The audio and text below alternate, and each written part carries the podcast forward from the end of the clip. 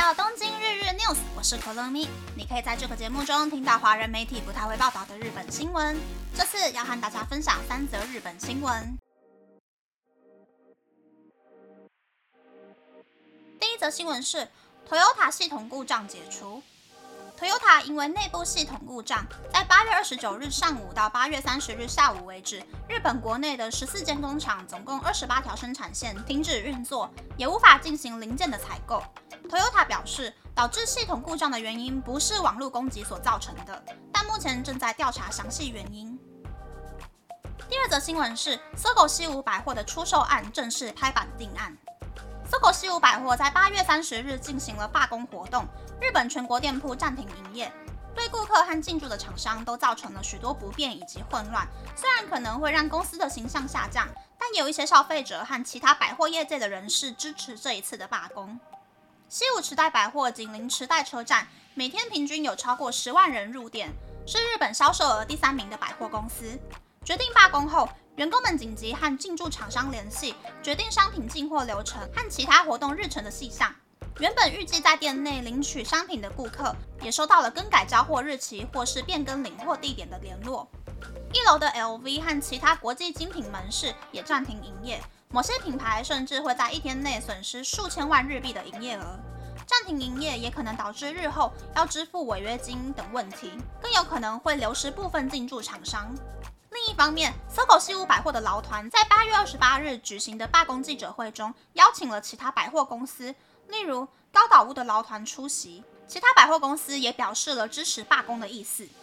对于劳工问题有深入研究的劳动政策研究研修机构的所长滨口圭一郎认为，罢工是劳工的权利。虽然无法确定这次罢工行动的结果会怎样，但罢工是为了确保在公司被出售后维持员工的就业权。也是为了确保将来所采取的行动。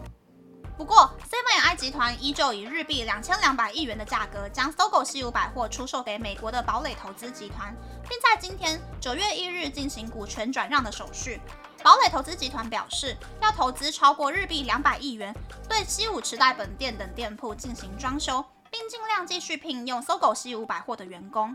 交易成立后，Seven&i 集团将借给搜狗西武百货的日币一千六百五十九亿元的贷款下调到日币七百三十四亿元。而接手搜狗西武百货的堡垒投资集团，为了偿还搜狗西武百货大约日币三千亿元的含有利息的负债，将会把池袋西武百货的土地出售给大型连锁家电行有都巴喜，以降低搜狗西武百货整体的负债。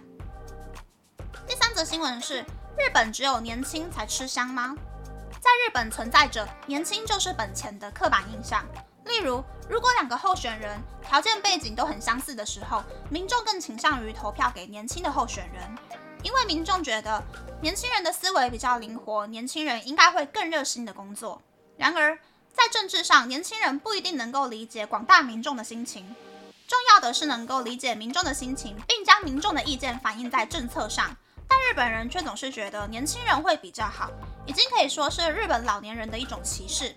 连在职场，日本公司也倾向于录取年纪更轻的人。的确，年轻人的行动力高，学习能力更好，更有可能长期工作下去。选择人才应该要考虑的是个人的能力和内涵，借此来判定这个人适不适合采用，不能够因为年纪而忽视了有能力的人。如果将来少子高龄化的日本还用年龄判断他人的价值，将会对企业和经济造成严重影响。以上是这次和大家分享的三则新闻。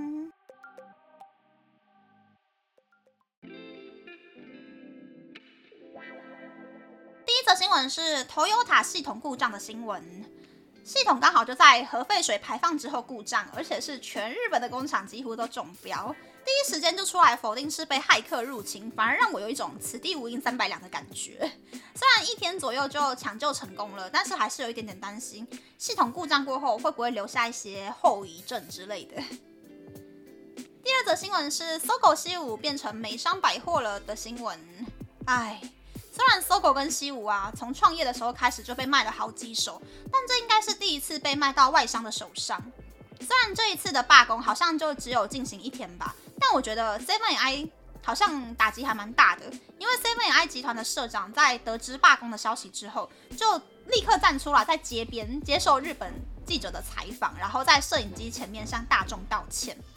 虽然堡垒投资集团表示会尽量继续聘用搜狗西武百货的员工，但是大家都多多少少知道美商的作风嘛。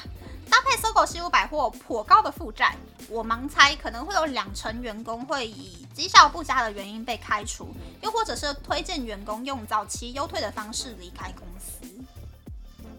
第三则新闻是“年轻真的好吗”的新闻。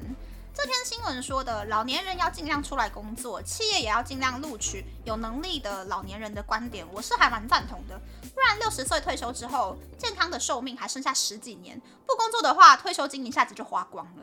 但是呢，新闻写的年轻人会做事，年轻人想法很活跃，这一些我真的觉得是对年轻人的歧视。日本企业或者是团体啊，常常用这种态度把杂事丢给年轻人做。例如呢，在公司里面，明明大家手上的业务一样多，都忙到爆炸，但是不论年轻人有多忙，前辈就是打死都不愿意去接电话。又或者是明明是前辈自己的客人访客，但是前辈会要求年轻人去倒茶水，然后结束之后再去洗茶杯，就是不愿意自己动手做。这可能是因为前辈晚辈的文化的恶习啦。但我觉得这也是日本上班族喜欢在家上班的原因之一，因为。开放在家上班的公司会建议客户打电话到员工的公司手机上，然后要开会的时候呢，就会尽量安排在线上开会。年轻人就再也不用做这一些不能够领薪水又会害自己加班的鸟事。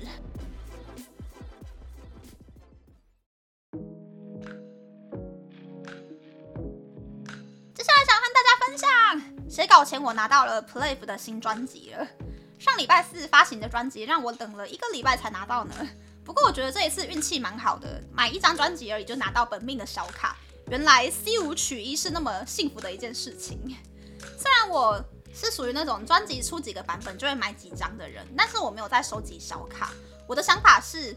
在我能力所及，而且可以感到幸福的范围之内，买专辑去支持这一位歌手。但我不想要花大钱变成经纪公司的奴隶，追星追到得失心太重，然后反而失去了放 idol 的初衷。有在追 idol 的朋友呢，记得花钱要理智哟。那么，那么这次的分享就到这边，不知道大家喜不喜欢这样的节目呢？欢迎大家留言和我分享你的想法。喜欢这个节目的朋友，可以在 Apple、Spotify、Google、s o u n KKBox、My Music、First Story、Mixbox 等 Podcast 平台和 YouTube 订阅《东京日日 News》，多多按赞、评分或是填写资讯栏的节目优化问卷，帮助这个节目变得更好。还可以在 Instagram 或 Search 追踪《东京日日 News》DJ Tokyo 的账号哦。拜拜。